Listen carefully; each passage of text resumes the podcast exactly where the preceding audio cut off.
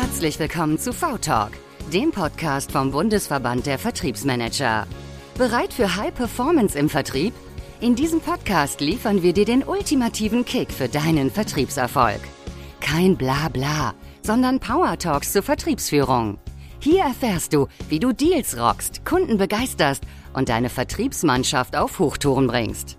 Heinz-Georg Geißler und Ann-Kathrin de Moy sprechen mit Menschen, die vordenken, inspirieren und ihre Learnings mit euch teilen. Viel Spaß beim Wachstum. Heute bei uns zu Gast Dr. Michael Zimmer, er ist CDO und Head of Artificial Intelligence bei einem der größten Versicherer weltweit.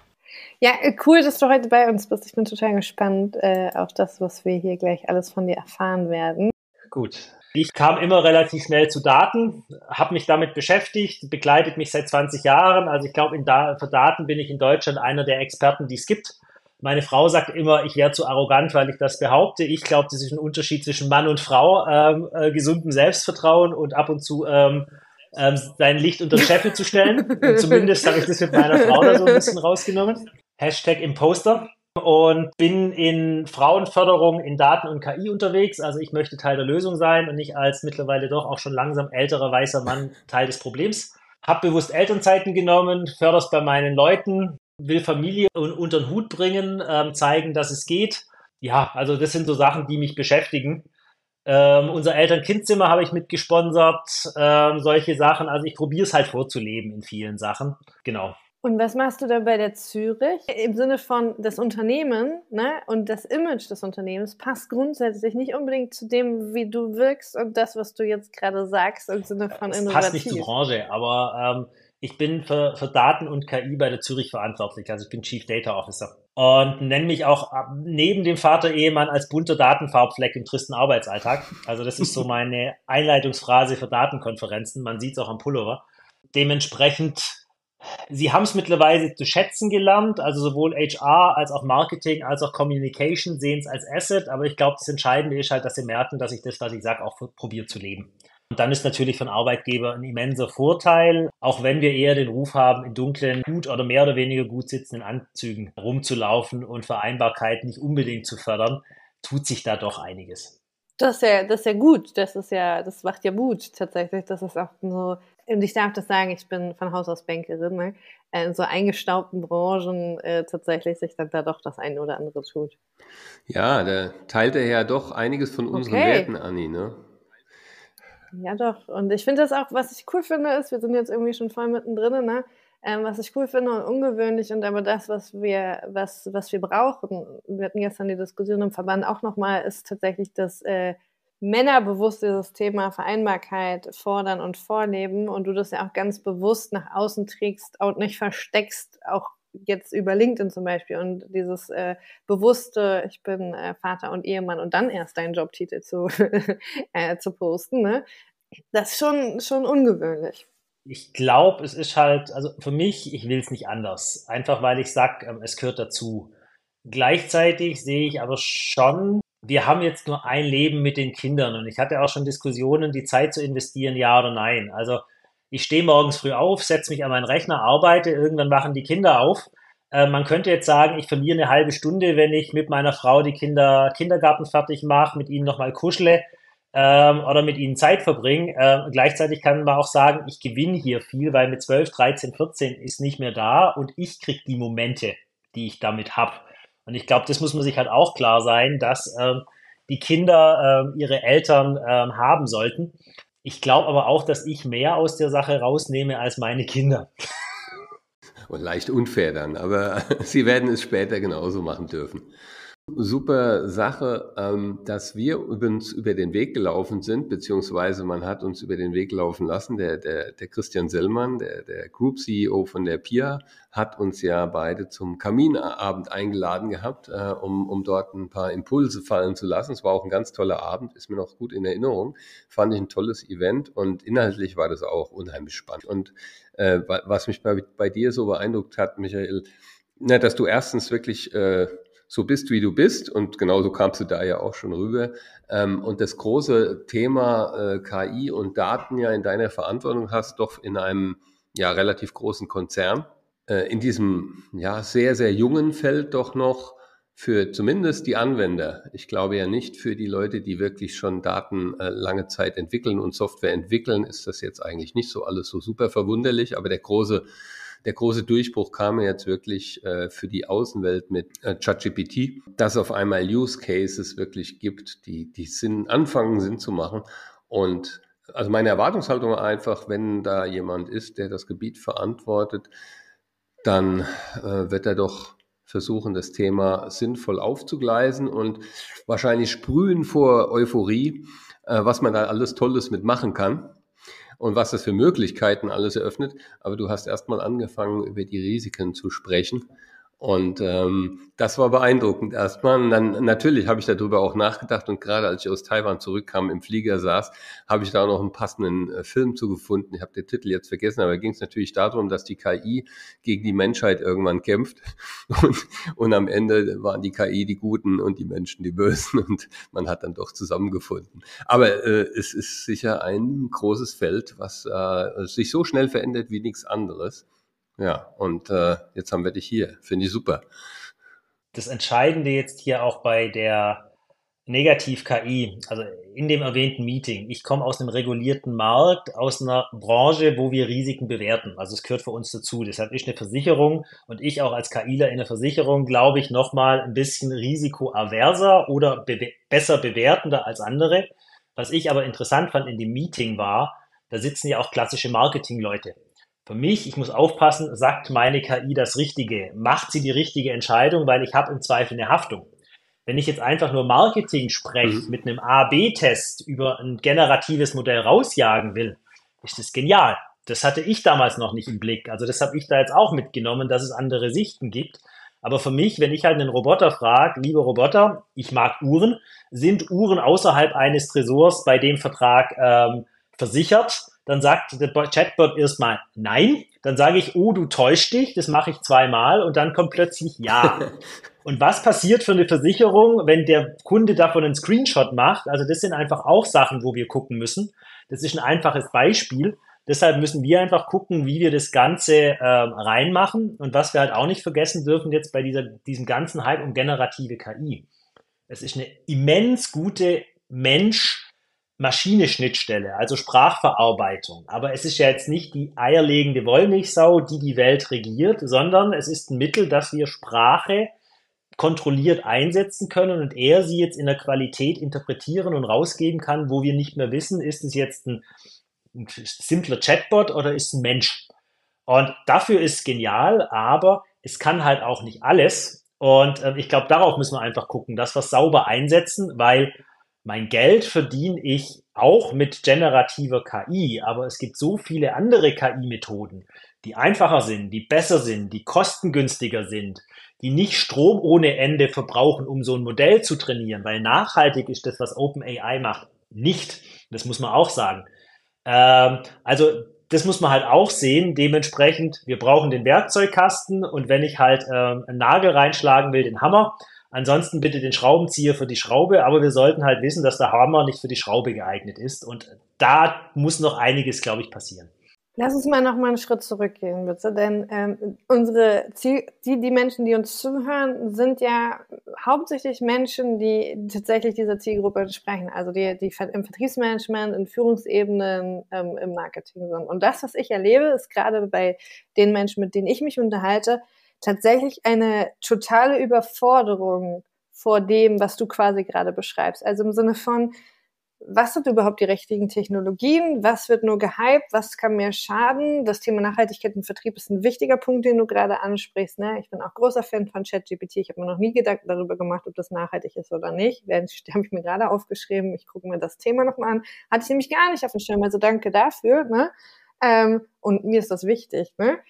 Wie finde ich denn den richtigen Einstieg in das Thema KI als jemand, der nicht so tief drin steckt wie du? Also wo finde ich die richtigen Informationen dazu?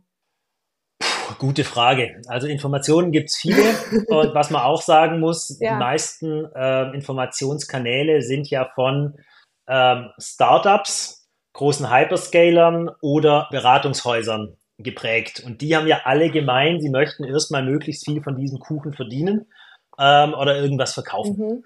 Dementsprechend aus meiner subjektiven Meinung, der selber auch mal auf der Beraterseite war, ähm, steckt da halt sehr viel ähm, Chancen, positiv dargestellte Geschichten rein, aber es geht eigentlich gar nicht darum, den Leuten zu helfen, wie sie Sachen ähm, in die Breite bringen, sondern es geht darum, diesen Hype zu befeuern.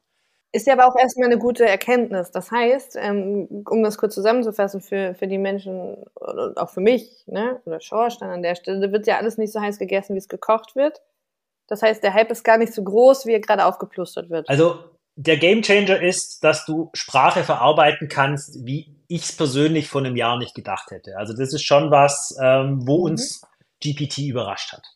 Wenn man sich jetzt aber guckt, was man mhm. damit machen kann, was will ich denn mit der Sprache machen? Ich kann ein Dokument klassifizieren, ich kann einen Text zusammenfassen, ich kann aus irgendwelche ähm, Schlüsse ähm, mir schließen lassen, ich kann auch GPT rechnen lassen wenn GPT auf Astrid Lindgren trainiert, wird zweimal ähm, drei immer vier sein, weil er trainiert nur auf Daten und er macht sich die Welt, wie es ihm eben die Daten gefallen, in Anführungszeichen. Ähm, man muss wissen, was es kann. Gleichzeitig, das, was ich hier beschreibe, klassifizieren, ähm, zusammenfassen, ging auch schon vorher mit anderen Geschichten. Und da gibt es schon Lösungen. Ich glaube, das Entscheidende ist, das sauber mit reinzubeziehen. Was aber, um jetzt auf Vertrieb zu gehen, für mich ein Riesenpotenzial hat, sind nachher so Lösungen wie die Microsoft Pilot-Themen. Also, dass ich einen Support in meinem Posteingang habe, der mir sagt, also passiert mir auch, oh Mist, ich habe wieder irgendwelche Deadlines vergessen. Gib mir mal alle E-Mails, äh, wo ich wichtige Action-Items vergessen habe. Und dann gibt der die aus. Auf, darauf wird's rauslaufen. Mhm. Wow, also das, das wird kommen. ja, super Use Case. Okay. Alle, die mich kennen, wissen, was ich meine. Und sowas ist natürlich genial. Ähm, oder wenn ich halt dann auch ähm, viel Text habe, ähm, hunderte, tausende von Seiten, gib mir die wichtigsten Erkenntnisse raus. Mhm. Das ist natürlich spitze. Was aber auch wichtig ist, der Mensch muss immer drüber gucken. Also der Mensch muss immer ähm, im Loop bleiben, weil dieses Modell per Definition erfindet Dinge. Es ist nicht gemacht worden, ähm, um richtige Aussagen zu machen, sondern das statistisch wahrscheinlichste nächste Wort vorherzusehen. Und ich habe irgendwann mal ähm, GPT-Klon gefragt, ähm, welcher Politiker rechtskräftig verurteilt wäre in einem sehr, sehr schlimmen Fall, also äh, Strafgebiet. Ich habe gehofft, es sagt niemand. Es hat aus jeder Fraktion einen der bekanntesten Politiker genannt. Und wenn wir jetzt überlegen, wir nehmen solche Fragen für Pressemitteilungen, kannst du relativ schnell Falschwahrheiten, wenn der Mensch nicht drüber guckt, mhm. äh, in die Breite tragen. Und ich glaube, dieser Konsequenzen müssen wir uns halt bewusst sein. Wie ist es mit okay. ähm, Copyright, Eigentumsrechten? Das ist nämlich was, wo wir gerade drüber diskutieren, äh, jetzt bei, bei Eberhard. Ähm, weil wir wollen das Tool, also es hilft uns ganz klar im, im Marketing vor allem im Moment, um, um Content zu generieren und auch, ähm, wenn du, wenn du irgendwelche Logos erstellen möchtest, ja, ähm, unheimliche Zeitersparnis zum Beispiel. Ähm, aber wenn ich es richtig verstanden habe, ich habe mir versucht, dann mal die ganzen ja, Infos bei ChatGPT durchzulesen in Bezug auf, zu was du dich dann alles verpflichtest und nicht so. Und da stand, wenn ich es richtig in Erinnerung habe, dass die Eigentumsrechte bei ChatGPT sind, du aber ein unbegrenztes Nutzungsrecht hast, wenn du natürlich äh, deine, deine korrekte Version da hast und bezahlst. Wäre okay für mich als Anwender, in solchen Marketingfällen zumindest. Ich glaube, das Entscheidende ist, ähm, durch den EU-Act sind wir mittlerweile, also wenn er jetzt einmal rechtskräftig wird, auch für KI in der Verantwortung. Also du baust jetzt einen Chatbot, ähm, und dann bist du auch verantwortlich, auch wenn du nur das Microsoft-Modell nimmst, ähm, dass das Ganze sozusagen kein Bias hat, ähm, ähm, die Antworten okay sind, da haftest du bis zu einem gewissen Maß mit. Also einfach, weil du der Provider einer KI-Lösung bist, auch wenn du es nur weitergibst. Mhm. Ähm, gleichzeitig haben wir aber gerade die Herausforderung, wir wissen nicht, was in diesen vortrainierten Modellen drin ist. Das sind Datensätze aus dem Internet, das können irgendwelche Sachen ähm, aus irgendwelchen Leaks sein, man weiß es nicht und ähm, das ist auch nicht Transparenz. Deshalb hast du da natürlich als Unternehmen ein Risiko, also gesetzt den Fall, wir sind jetzt bei einem äh, Bankenfinanzinstitut, nehmen wir es einfach mal, um nicht die Versicherung zu nennen, ähm, und ähm, es wurde auf irgendwelche Daten von einem Finanzleak trainiert oder irgendwelche Kontoauszüge, die da rauskamen, die irgendwo mal waren. und es kommt jetzt raus. Mhm. Dann hätte ich als fiktive Bank ein Problem, weil ich ja Trainingsdaten von so einem Compliance Breach habe. Und das kann man nicht so genau sagen. Das sind hier Themen, genauso die Lieferkette. Ähm, es gibt Leute, die sagen, ähm, zum Training dieser Modelle, um ihm die Fehler auszutreiben, ähm, hat man ähm, sehr, sehr günstige Arbeit in Afrika genommen. Es gibt andere Quellen, die sagen, da war Kinderarbeit mit involviert. Ich weiß es nicht. Also ähm, ich kann es nicht belegen, aber wenn wir unser Lieferketten-Sorgfaltsgesetz nehmen würden ähm, und da jetzt Kinderarbeit drin ist, dürfte ich rein technisch, wenn ich das ernst nehme, diesen Chatbot nicht mhm. nutzen. Mhm. Also da sind gerade einfach noch sehr, sehr viele Themen, die unsicher sind. Die Risiken kann man tragen, also ich würde sie auch tragen. Man muss halt nur aufpassen nach außen hin dass der keine Tatsachen schafft, die ich nicht will. Also mein Beispiel mit der Uhr, ist es versichert ja, nein. Ich will nicht, dass der ja sagt, weil dann habe ich ja sozusagen meinen Vertragsgegenstand verändert. Mhm. Und ähm, da muss man gucken, ähm, am Ende, es wird auch gerade diskutiert, es gibt Urheberrechtsgesetze, die New York Times haben jetzt geklagt wegen ihren Dokumenten, die da reingelaufen sind. Ähm, ich bin mal gespannt, in welche Richtung es geht. Wir haben eine Rechtsunsicherheit, mit der wir umgehen müssen. Deshalb sollten wir es bewerten. Aber es gibt halt nicht die richtige und die falsche Antwort. Im Zweifel, man trainiert ein Modell selber, aber da gibt es dann halt auch die Thematik, was passiert, wenn so ein Modell geklaut wird. Also du nimmst jetzt alle deine Daten, gibst die in ein Modell für deine internen Mitarbeiter, dann waren das früher Terabyte oder Petabyte, keine Ahnung. Ähm, jetzt hast du ein trainiertes Modell, das hat definitiv keine Terabyte mehr, jetzt wird dieses Modell geklaut wenn das irgendwo anders deployed wird, hast du dieses Wissen. Das sind auch Fragen, die wir uns stellen müssen. Also ähm, es ist super, aber wir müssen halt sicherstellen, dass es für uns nicht in, in, in großen Risiken am Ende äh, wird, ja. endet. Hm. Genau. Eine große rosa, rosa Seifenblase ist gerade geplatzt. Ich weiß gar nicht mehr, was ich jetzt noch sagen soll. ich bin so verliebt in ChatGPT. Es ist mein neuer bester Freund tatsächlich. Ähm, Kritisch hinterfragen nochmal. Ja. Hart überdenken.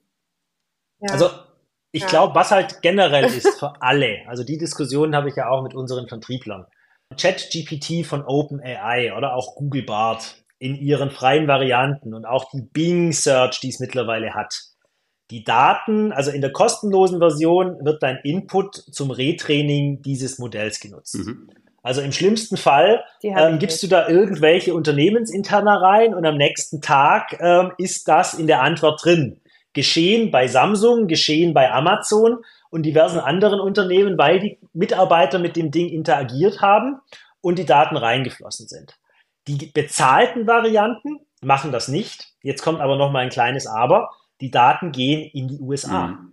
Und das sind halt auch wieder Sachen. Also wenn du jetzt wieder Personenbezug hast, Gesundheitsinformationen, solltest du halt tunlichst ähm, die Daten da nicht reingeben, weil sie verlassen die EU-Grenze. Du weißt nicht mehr, was damit gemacht wird. Und das sind halt Sachen, wo du aufpassen musst und wo auch viele Startups zu mir kommen, gib mir alle meine Daten, wir machen da was Tolles. Ja, mit welcher Version macht ihr das? Ja, mit der kostenlosen Version von OpenAI ihr wisst schon, dass ihr im Knast steht, ich eigentlich auch, wenn ich das tun würde. Und das, was mich halt so schockt, ist, dass die Leute sich dessen noch nicht mal mehr bewusst sind. Deshalb auch hier bitte bewusst die Daten reingeben. Ich finde es klasse, aber nicht mit Daten mit Personenbezug.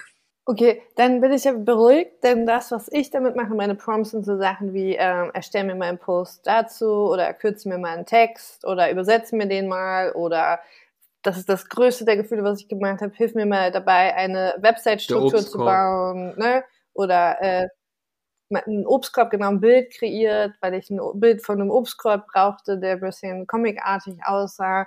Also so Sachen mache ich für meinen Vertrieb und für meine LinkedIn-Post und für das Thema Social Selling. Das heißt, solange ich auf dem Bereich unterwegs bin, nicht, dass jetzt alle umfallen und denken, ach du Scheiße, äh, sind wir in einem Bereich, wo wir das fürs Vertriebs also für den Vertrieb nutzen können und wo ich finde, dass es tatsächlich, tatsächlich ein Gamechanger ist, weil was wir Vertriebler meistens gut können, ist reden, aber nicht gut texten. das behaupten wir das. Und das hilft halt tatsächlich, ne, die Gedanken zu strukturieren und dann vernünftiges Storytelling raus. Und da sind wir ja auch wieder bei dem Punkt, es ist ein Assistent, der Mensch guckt wieder drüber, ist super. Mhm, also voll. dafür ist perfekt. Wo ich ja aber schon immer rein denke, ist im Zweifel so Sachen, also nehmen wir jetzt die Firma Eberhard, die ja auch Produkte vertreibt, wir geben alle Produktinformationen mhm. in irgend so ein Modell, mhm. schalten den frei und sagen, lieber Kunde, hol dir da erstmal die Antworten. Mhm. Ähm, der Case ist einfach nochmal ein anderer, kann auch super interessant sein. Aber da geben wir halt ähm, Wissen rein, da geben wir Internetdaten rein, je nachdem, in welcher Branche wir sind, Personenbezug. Da muss man aufpassen, das, was du erwähnst, ähm, mache ich selber. Man muss sich halt nur im Klaren sein, dass ich dann tunlichst nicht noch die E-Mail-Adresse des Kunden, für den ich jetzt die Willkommens-E-Mail schreiben will, mit reinposte. Dann ist alles super. Okay. Okay, so doof kann man immer gar nicht denken, aber ja, es sind wichtige Hinweise, weil tatsächlich ich, was mir gerade so im Kopf geschossen ist, ist, ne, wie absurd ist das überhaupt passieren kann. Ich glaube, da, dafür bin ich zu naiv zu denken, dass die Menschen wissen, was sie tun, denn viele Unternehmen haben ja, so gerade die, die du gesagt hast, haben ja große Whistleblower-Konzepte, Projekte, Ansprechpartner und so. Dann solche Sachen in ChatGPT einzugeben, ähm, ist mir dann so komplett fremd oder fern gewesen. Deswegen war ich gerade so, okay, wow. Also ich bin ja auch mit Leuten im Austausch. Und ähm, wenn man sich anguckt, selbst wenn ich mir an die Nase fasse, also ich habe jetzt irgendwie ich habe hier eine E-Mail und sage, ähm, hilf mir doch jetzt mal, da habe ich einen Text gedraftet und mach mir da nochmal, mach's besser. Jetzt im Zweifel als Fall. Gut, ich habe den Vorteil, ich habe eine eigene interne Instanz mittlerweile, wo es nicht rausgehen kann. Die haben wir aufgebaut. Aber auch da passiert es einem im Zweifel, dass man was kopiert und dann ist halt eine E-Mail-Adresse drin. Oder dann äh, nimmst du mal einen Text, wo du an sich gar nicht denkst, dass ähm, Personenbezug oder irgendwas drin ist, weil es gar nicht so offensichtlich ist. Aber ähm, wir hatten als Einstieg Banken. Zum Teil gibt es ja Finanzdaten über Unternehmen. An sich sind es nur Ziffern. Ähm, wenn ich mir gewisse Verläufe angucke, kann ich daraus auch auf Unternehmen schließen. Also ich glaube, das ist, die Leute sind da, äh, es hat, glaube ich, mit so doof kann man gar nicht sein, nichts zu tun. Ähm, man muss halt wieder sensibilisieren, man muss den Leuten erklären, was geht und was nicht geht, ähm, um sie mitzunehmen, weil äh, am Ende wollen wir, glaube ich, alle erstmal nur spielen und die Gefahren, wie bei den Kindern ja auch, die siehst du im Nachhinein. Mhm. Was aber wichtig ist, sorry, dass ich da jetzt nochmal reingrätsche, Schorsch, weil für unsere Zuhörenden ist das ein wichtiger Punkt, weil viele von denen sind ja Führungskräfte. Das heißt, an der Stelle ist es ja was, was in die Verantwortung der Führungskräfte fehlt, genau das Wissen zu haben und die Mitarbeitenden im Vertrieb dafür zu sensibilisieren, das nicht zu tun, oder? Wie seht ihr zwei Also das? wäre auch meine Frage jetzt gewesen an, an Michael, wie er das jetzt, ob er erstmal ob er als Enabler gesehen wird von, von seinen Stakeholdern äh, in der Firma oder eher als Verhinderer und beziehungsweise wie, wie, setzt, wie setzt ihr es um? Bei Züricher, dass, dass eben genau dieses Know-how-Transfer, die Sensibilisierung einsetzt äh, bei den Führungskräften, wo die Mitarbeitenden vielleicht, wie du gerade richtig, beschrieben hast, die sind einfach neugierig, die wollen jetzt spielen, die haben Ideen, auch tolle Ideen, die wir ja auch nicht totreden wollen. Wie, wie, wie setzt man das als Unternehmen jetzt einfach am besten mal um, dass da die Risiken in, in Griff bleiben und trotzdem die, die Chancen äh, angegangen werden können und die Leute motiviert bleiben, auch was damit zu tun? Also ich glaube, das erste, wenn wir jetzt mal von so kleinen Einzelunternehmen weggehen, die ähm, wenig Leute haben, aber jedes größere Unternehmen hat, sollte aus meiner Sicht jetzt bei Generative AI ein Interesse daran zu haben, ob das jetzt über Google, ähm, Facebook, äh, Amazon oder Microsoft läuft, sich eine eigene Instanz von diesem Modell in einer Private Cloud äh, zu machen, um einfach sicherzustellen, dass die Leute was nutzen können, also sozusagen, dass das eigene Unternehmens-GPT äh, mitzumachen, weil wir sehen ja, es kann viel, es kann übersetzen, es kann zusammenfassen, es kann Texte schreiben, es hilft den Mitarbeitern und es kostet nichts. Also heißt konkret, einer fängt an und äh, nimmt sich einen bezahlten Account. Wenn ich das richtig verstanden habe, du, nee? Nein, es bedeutet mehr. Er nimmt sich einen Unternehmensaccount im Sinne von, dass ich zu Microsoft ähm, zum Beispiel gehe, wie auch, wenn ich andere Softwarelösungen kaufe und mir eine professionelle Azure OpenAI Instanz kaufe. Die kostet nicht viel. Also das ist dann nicht OpenAI ChatGPT, sondern das ist Microsoft Cloud. Und da kann ich einfach sagen, die Daten sind in Europa gehostet, okay. ähm, sie gehen nicht raus ähm, und ich kann einschränken, dass andere User das in irgendeiner Form sozusagen sehen. Wir müssen an der Stelle mal sagen, es ist keine Werbung und es gibt auch wahrscheinlich noch andere Dienstleister, die das anbieten. Das, deshalb meinte ich ja, egal ob ähm, ähm, Facebook, ähm, Google, jeder hat mittlerweile sein ähm, großes Sprachmodell. Aber entscheidend ist halt, mhm. eine eigene Instanz aufzubauen. Und damit meine ich nicht einen End-User-Contract, ähm, wo die Daten nämlich trotzdem in die USA gehen, sondern einfach, und das Schöne ist, jedes größere Unternehmen hat eine IT, die beschaffen eh schon, ob es jetzt nachher eine Salesforce mhm. Cloud mhm. ist, ähm, irgendwelche Office 365 Geschichten, das kann ich genauso beschaffen. Ich krieg den Frontend genauso und dann habe ich eine sichere Umgebung, also meinen eigenen Firmen Safe Harbor sozusagen. Und damit habe ich schon das größte Problem, glaube ich, ähm, umgangen. Die Leute haben erstmal keinen Grund mehr, ähm, auf frei zugängliche Varianten zu gehen auf ihren privaten Devices und können da dann sozusagen ähm, es nutzen. Aber um jetzt auf die Führungskräfte zurückzukommen, ähm, ich hafte für meine Daten. Also ich hafte dafür. Es gibt Richtlinien, es gibt Compliance-Anforderungen, die ich erfüllen muss, wo ich auch schon heute Arbeitsanweisungen an meine Mitarbeiter habe, Schulungen geben muss, dass die das erfüllen. Und da gehört halt auch Gen AI mit rein. Gleichzeitig, alles, was ich mit so einem Chatbot mache, ist eigentlich in jeder Richtlinie zum Umgang mit personenbezogenen Daten, mit unternehmensinternen Daten abgegolten. Wir müssen aber den Mitarbeitern erklären, dass es eben auch für Übersetzungstools im Web gilt. Nicht nur von Google, wo es mittlerweile jeder verstanden hat, sondern eben auch für den Chatbot. Und ich glaube, das ist das, was wir machen müssen. Und ähm, noch viel wichtiger, ich glaube, wir sollten in die, die, die Promptfähigkeit der Mitarbeiter auch ein bisschen investieren, dass sie verstehen, mhm. wie sie die Fragen stellen, um im Vertrieb das richtig zu machen. Und das kann man aber, glaube ich, Hand in Hand ähm, zusammenbringen. Ich habe gerade tatsächlich, ich muss so lachen über mich selber. Als du es gerade gesagt hast mit den Übersetzungsfähigkeiten und den personenbezogenen Daten, habe ich doch vor fünf Minuten noch behauptet, wie kann man denn so blöd sein, ne?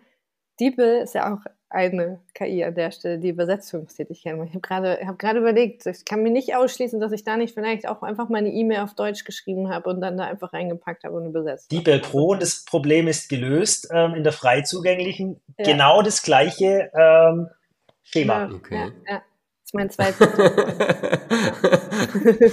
wow. Also ich glaube, so wie es dir geht, Anni, geht es ganz, ganz oh, vielen Mann. Vertrieblern gerade auch. Und äh, ja, ich glaube, die erste Medizin ist, die erste gute Medizin ist, äh, diesen Podcast zu hören äh, mit Michael. Ja, ja genau, das Bewusstsein zu schärfen. Zu setzen, ja. ne? Weil ich weiß jetzt, okay, ich, ich, muss mir aus Nachhaltigkeitsgründen da tatsächlich nochmal Gedanken machen. Ne? Das Thema Menschenrechte voll wichtig. Ne? Habe hab, hab ich aber überhaupt nicht hinterfragt. Ne? Also bin ich gar nicht auf die Idee gekommen, diese Themen zu hinterfragen. Wie wurde das überhaupt entwickelt?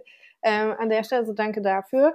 Ähm, ja, und sich vielleicht auch einfach mal über die Risiken Gedanken Vielleicht dann noch ein drittes Thema, mhm. was mit reinkommt. Ähm, auch durch ein EU-Act Bias, also sozusagen hier ähm, vorbelastete Antworten. Wenn wir jetzt nehmen, ähm, mhm. wir haben hier Trainingsdaten, weibliche Wissenschaft und weibliche Veröffentlichungen im großen Stil, ab wann gibt's das? 1900 so größer, also selbst in Deutschland 1950, 1960 konnte der Mann noch entscheiden, ähm, ob die Frau jetzt ähm, studiert oder nicht oder welchen Job sie annimmt. Ähm, wenn ich jetzt nur die Trainingsdaten mir angucke, dann existiert in der Vergangenheit eine weibliche Meinung nicht. Mhm. Ist das jetzt historisches Abbild oder ist es ein Bias? Genauso beim Crash-Test-Dummy hat sich ja mittlerweile herausgestellt, eigentlich hochdiskriminierend für die Frau, weil der nur auf die männlichen Körpermerkmale abgebildet ist. Die weiblichen Körpermerkmale sind vom Crash-Test-Dummy nicht richtig abgebildet. Also das ist auch eine Benachteiligung, eine implizite. Man muss halt jetzt unterscheiden, ist das jetzt einfach so, weil es historisch so war? Oder ist es eine bewusste Benachteiligung? Und das zu tun ist auch nicht so einfach. Ja, das bedarf, aber, aber das ist ein wichtiger Punkt, den du ansprichst, weil das fällt mir auf bei den Texten, die ich ausgespielt bekomme. Und das zahlt wiederum darauf ein, dass du sagst, da muss halt immer noch mal ein Mensch drüber gucken. Ne? Also das fängt beim Gendern an und hört aber auch äh, grundsätzlich in der Bewertung mancher äh, oder Formulierung mancher Sätze dann auch auf. Ne? Oder auch mit ich habe eine, eine, eine Utopie schreiben dürfen und habe mir dafür mal, also habe halt einfach mal ChatGPT gefragt, was äh, die denn für eine Struktur zum Thema äh, Gleichberechtigung im Jahr 2050 vorschlagen würden. Ähm, und da fehlte super viel, was mir persönlich wichtig ist und was auch jetzt in der aktuellen Diskussion super wichtig ist. Ne? Was dann auch wieder zeigt, okay, wer hat das gefüllt und welche Prioritäten waren da im Training dann auch gesetzt. Ne? Also das Thema wurde wahrscheinlich einfach überhaupt gar nicht beachtet. Warum auch? Aus vielerlei. Um einen Switch zu geben, ähm, du nennst jetzt die Utopie und Gleichberechtigung. Ähm, am Ende ist mir ja auch Familie wichtig, um ein bisschen weg von der reinen KI zu kommen. Aber was ist denn Gleichberechtigung? Weil ich bin ja auch jemand, der auf nach außen hin auf Konferenzen ist, Bücher veröffentlicht, beruflich erfolgreich, seine Kinder liebt, ähm, probiert alles unter einen Hut zu kriegen, was aber auch ein Fakt ist in dem Fall bei unserem Konstrukt. Ähm, meine Frau arbeitet Teilzeit, meine Frau verdient in der Belange einfach von ihrer Branche schlechter als ich. Also es ist jetzt nicht der Gender Pay Gap, wir sind nicht komplett vergleichbar, aber wir als Familie haben uns zum Beispiel auch ähm, die Entscheidung getroffen, was ist für uns jetzt das Optimum, das Gute. Und ähm, deshalb hat mein Job zum Beispiel schon nochmal einen gewissen mehr Vorrang in unserer Familiendynamik. Ist das jetzt gut oder schlecht? Ich weiß es nicht. Aber das ist unser Kompromiss, den wir in irgendeiner Form getroffen haben. Gleichzeitig bringe ich die Kinder ähm, in den Kindergarten, kümmere mich um sie, hatte jetzt wieder, meine Frau hat gearbeitet, ich habe sie aufgepasst, habe mal wieder gelernt, ähm, acht Stunden am Tag die Kinder zu betreuen, ist ein Vollzeitjob, auch wenn man immer denkt, es wäre so einfach, ähm, wenn man es mal wieder am eigenen Leib hat. Das sind ja Sachen, ähm, die, man, die man sehen muss, aber gerecht ist ja eigentlich auch was anderes, ähm, oder je nach Sicht. Naja, also ähm, ich meine, hast ja mit mir die richtige Person auf der anderen Seite. Ich bin Sorry, raus, ich ja. dafür. Also vielleicht, also äh, ich bin direkt nach der Geburt wieder arbeiten gegangen und habe auch bis zur Schwangerschaft gearbeitet. Das bedeutet nicht, dass mein Mann nicht gearbeitet hat. Das heißt, dass wir uns, dass, dass ich halt das parallel gemacht haben. Wir hier auch echt viele Kämpfe haben, was das Thema betrifft. Ich das aber nicht eingesehen habe, jetzt komplett zurückzustecken. Und ich das auch nicht wollte. Ne? Und ich glaube, das ist schon krass gleichberechtigt dass ich das selber entscheiden kann, dass ich das selber in der Lage bin. Du hast es gerade selber gesagt, bis vor einigen Jahren konnten, konnten Männer entscheiden, ob wir arbeiten dürfen oder ob wir studieren dürfen und ob wir, ob wir ein Konto bekommen und was wir mit unserem Geld machen. Klingt richtig blöd, ähm, ist aber so, dass das schon, dass ihr das als Familie gemeinsam entscheidet, dass deine Frau hoffentlich das auch mitentschieden hat und dass das ihr freier Wille war, dass sie in Teilzeit gegangen ist, ähm, jetzt ist Michael raus. Nee, du bist noch da. Okay. Gerade was das Bild schwarz. Das ist ja schon ein sehr, sehr hohes Maß an Gleichberechtigung, was in vielen Fällen überhaupt noch nicht möglich ist.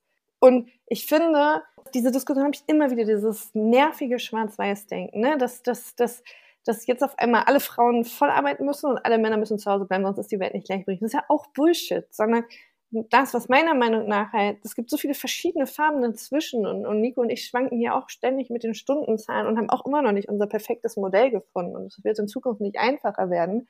Ähm, von Kita-Schließzeiten und so brauchen wir gar nicht anfangen, das vorhin eingangs ja auch gesagt, ne? Das ist eine Katastrophe, was die Kinderbetreuung betrifft, aber alleine dass es Männer gibt wie dich, die sagen, okay, das ist wichtig. Ich gucke, dass wir hier auch ein Kinderspielzimmer haben für den Fall, dass, wenn die Kinder mal nicht betreut werden können, außer dass, dass es einfach Möglichkeiten gibt. Und dass, dass du dich dafür einsetzt und auf der anderen Seite, dass deine Frau selbstbestimmt ihr Leben mit dir gemeinsam leben kann und ihr das, das ist, das ist schon, finde ich, ein sehr, sehr hohes Maß an Gleichberechtigung und äh, das ist es ja auch gleichberechtigt, bedeutet doch, dass alle Menschen ihre Entscheidungen selber treffen können. So. Was sind denn die größten Rotblocker aus deiner Sicht? Michael, einerseits vielleicht politisch, andererseits auch von Unternehmensseite, um das künftig noch ein bisschen ähm, ja, smoother zu gestalten, dass man auch wirklich entscheiden kann als Familie? Also ich glaube, für mich sind es zwei Sachen. Also einmal generell habe ich noch nie, wir hatten die Situation, dass bei unserem Großen das Stillen nicht so geklappt hat. Ähm, es war einfach nicht genug Milch da. Ähm, das war, da hab, was ich da erlebt habe, ich bin durch Foren gegangen und habe mal gesehen, wie gehen wir damit um. Wir haben um Hilfe gesucht. Bei weiblichen Foren war es erstmal so, ähm, dass die Frau niedergemacht wurde. Du kannst nicht stillen, du willst nicht stillen. Sozusagen, dass man sich gegenseitig benachteiligt hat. So ein Muster sehe ich zum Teil auch. Also sozusagen, ich habe es geschafft, dann fördere ich im Zweifel nicht die anderen nach mir, sondern dass man sich so gegenseitig nicht einfach mal unterstützt. Also das fehlt mir so ein bisschen. Ähm, wo ich denke, man könnte noch mal mehr gemeinsam tun. Ansonsten ist, glaube ich, aber das Hauptding, die Betreuung hinzubekommen. Also eine berechenbare Betreuung zu haben, dass du es dir aufteilen kannst, dass du in der Lage bist zu sagen, hier, heute gehe ich früher, da gehe ich da und nicht den Notanruf zu haben, tut mir leid, wir haben jetzt nicht genug Personal, wir machen heute um 13 Uhr dicht und du dann entscheidest, wer springt jetzt aus dem Meeting raus und geht hin. Um 11.30 Uhr, ja. ne? Und ähm, ich glaube, die Betreuung, die, die verlässliche ist schon mit das Entscheidende, weil dann kannst du die Sache machen.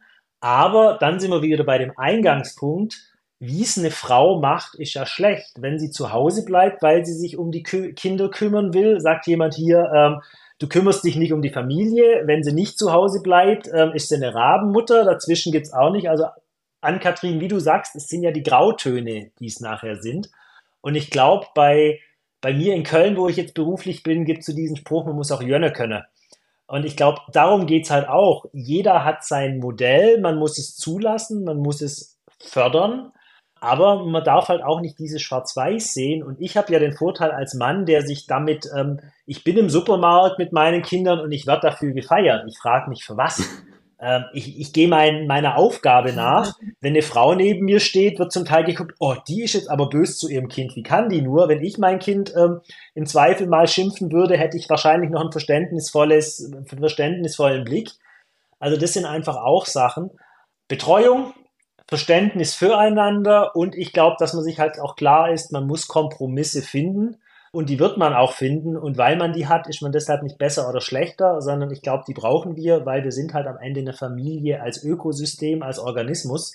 Und da kann halt nicht jeder 100 Prozent sozusagen von allem haben, sondern wir müssen halt einen Kompromiss finden. Ich glaube, das Gönnen-Thema ist halt auch ein wichtiger Punkt. Ne? Nur weil jemand ein anderes Familienmodell hat oder ein anderes mhm. Arbeitsmodell, mhm. was nicht dem eigenen entspricht, das ja, einfach Vielfalt. akzeptieren. Und äh, ne, das ist, Voll. Und das, da gehört es genauso dazu, dass ich akzeptiere, wenn es Frauen gibt, die einfach sagen, ich habe keinen Bock zu arbeiten, ich bin gerne zu Hause. Es ist genauso fein für mich, wie Frauen, die sagen, ich will gar keine Kinder haben aus Gründen. Ne? Also auch das ist ja immer wieder ein Thema. Willst du Kinder, ist es schlecht, weil dann ist erstmal die Karriereplanung in Stocken. Hast du keine Kinder, ist schlecht, weil du machst ja nichts für die Gesellschaft. Hast du zu viele Kinder, das ist auch wieder assi. Also wir können es ja gar nicht richtig machen. Deswegen können wir es ja eigentlich im besten Fall gemeinsam falsch machen, oder? Also das ist so, so müßig. Aber das ist ja auch das Gleiche. Ich habe eine Freundin, die hat sich bewusst gegen Kinder entschieden. Und ich bin regelmäßig ähm, darüber erstaunt, wie die Gesellschaft ähm, bei ihr, sie geht da sehr offen damit um, mit ihr umgeht, weil sie sagt, jeder muss seine Entscheidung treffen. Im Zweifel ähm, hat sie vielleicht mit 60 ähm, den Punkt, wo sie sagt, vielleicht hätte sie es doch gern ge gehabt, damit muss sie leben, aber jeder hat ja seine Entscheidung. Aber wenn man sich anguckt, wie sie da zum Teil angefeindet wurde und wird, denke ich mir auch immer, oh Halleluja, wie kann das sein? Weil am Ende jeder muss für sich in den Spiegel gucken können und nur weil mein Modell jetzt dem anderen nicht gefällt oder umgekehrt, ist ja trotzdem nicht besser oder schlechter. Und das geht ja noch weiter. Jetzt kommen wir hier heute sehr deep, ne? Dass sie überhaupt sich da rechtfertigen muss, dass sie angefeindet wird oder offen damit umgehen muss, darf, ist ja krass, wenn es wirklich der Grund ist, dass sie sich bewusst dagegen entschieden hat. Wie viele Frauen werden dem ausgesetzt, die wollten, aber nicht konnten, aus vielerlei Gründen. So. Und äh, das ist auch einfach so absurd. Also das, keine Ahnung, ob wir da gesellschaftlich irgendwann mal rauskommen, dass äh, jeder Mensch so leben kann, wie er das für richtig hält, ohne in diese Situation zu kommen. Weil ich glaube, vielen ist gar nicht bewusst, was das einfach Ein mit den Menschen Ziel, macht. Ja. ja, wie kommen wir jetzt aus diesem tiefen Loch wieder raus? diesem wichtigen Thema. Ja. Bist du engagiert, Michael, oder ähm, machst du das aus privater Passion, äh, dass du es überall äh, dort einbringst, wo es gerade passt?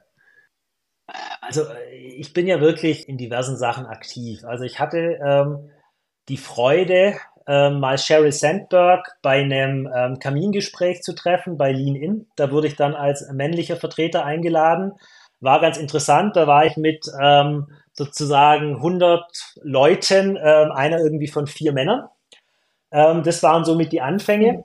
Gleichzeitig bin ich mittlerweile ein männlicher Alliierter bei Women Leaders in Data und AI, um einfach zu gucken, dass wir das, mhm. das Ganze gemeinsam angehen.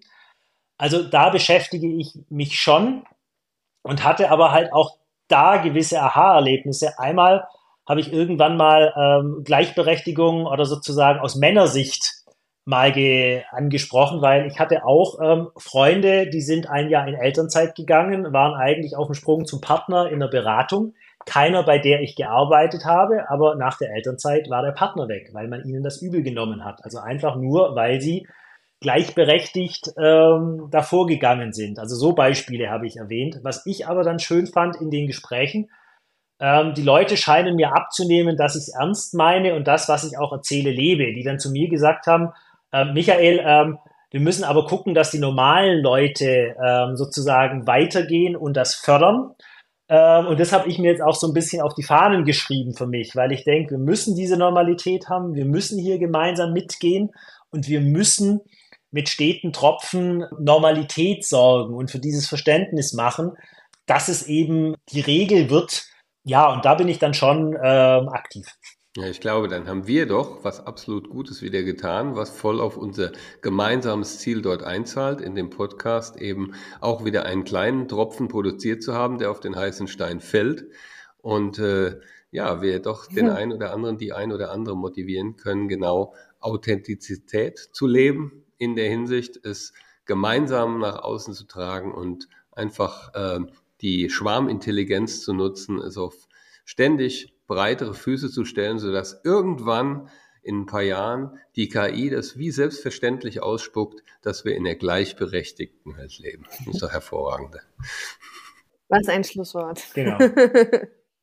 Aber bevor wir komplett zum Schluss gehen, Michael, wenn Menschen, äh, die uns hören, sagen, äh, das war so spannend. Ich habe noch weitere Fragen oder ich möchte mich zu den Themen einmal mit dir austauschen. Wo und wie können die dich erreichen? Und, ähm, das einfachste LinkedIn. Da bin ich als äh, Michael Zimmer vertreten.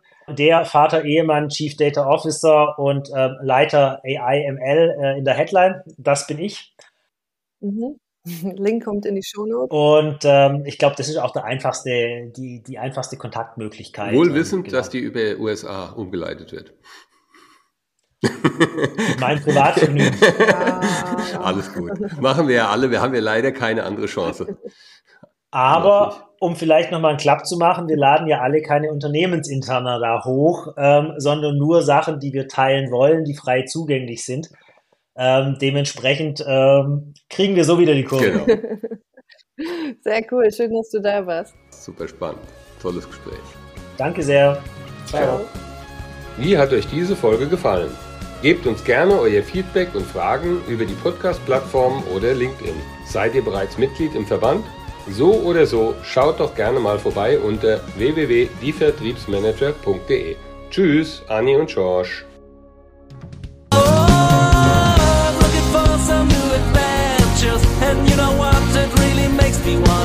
and